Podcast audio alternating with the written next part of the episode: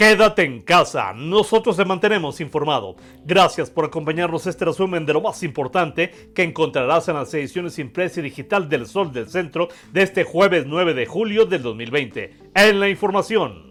Con el fallecimiento de cuatro pacientes más a causa del coronavirus COVID-19 en territorio estatal, Aguascalientes alcanza ya la trágica cifra de 180 decesos derivados de la pandemia que hace ya seis meses azota al mundo entero.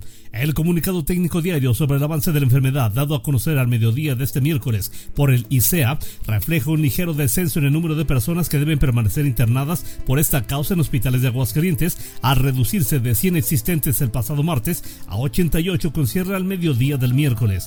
Por el contrario, donde no disminuye la incidencia es en el número de nuevos contagios, al registrarse 55 nuevos casos para llegar a un total de 3.504 infectados acumulados y que reflejan un crecimiento de 12.71% solo en el transcurso del presente mes.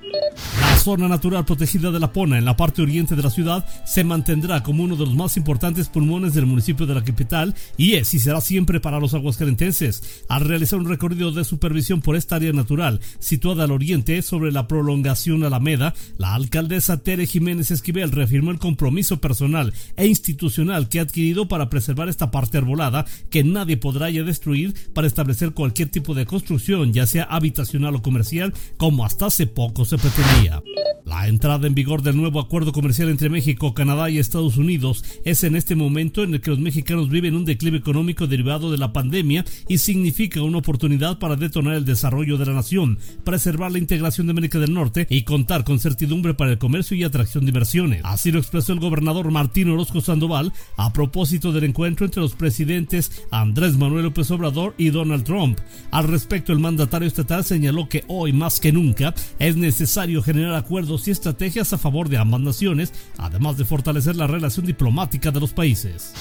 Difícil aceptar que en lo que hoy es el territorio de Aguascalientes y en especial la región de Asientos pudiese haber existido el mítico Aztlán, lugar donde supuestamente salieron los aztecas para fundar en 1325 la zona de Tenochtitlan. Así lo comenta Ana María Pers Marín en relación a la teoría manejada por el investigador privado Eduardo Vital, arqueólogo que dijo ignorar cuáles son las fuentes consultadas por esta persona, por lo que en el INA no se coincide con el inicio de alguna migración. Los vestigios en el municipio de Asientos son solo de poblaciones asentados en ese sitio. Quiebra de Banco FAMSA no representa el inicio de un colapso en el sistema bancario a nivel nacional, ya que el grueso de las instituciones son sólidas y podrán sortear los estragos de la crisis económica, por lo cual los ahorros de las personas están seguros. Alberto Aldape Barrios, director general del Centro de Investigación y Desarrollo Empresarial, sostuvo que al manejar créditos de tipo departamental, Banco FAMSA tuvo una doble afectación económica a consecuencia de la pandemia de COVID-19. Por otro lado, cerró sus tiendas, cortando la entrada de recursos por la venta del menudeo, pero por otro se elevó la tasa de morosidad, con lo cual los pasivos de la institución superaron las reservas monetarias.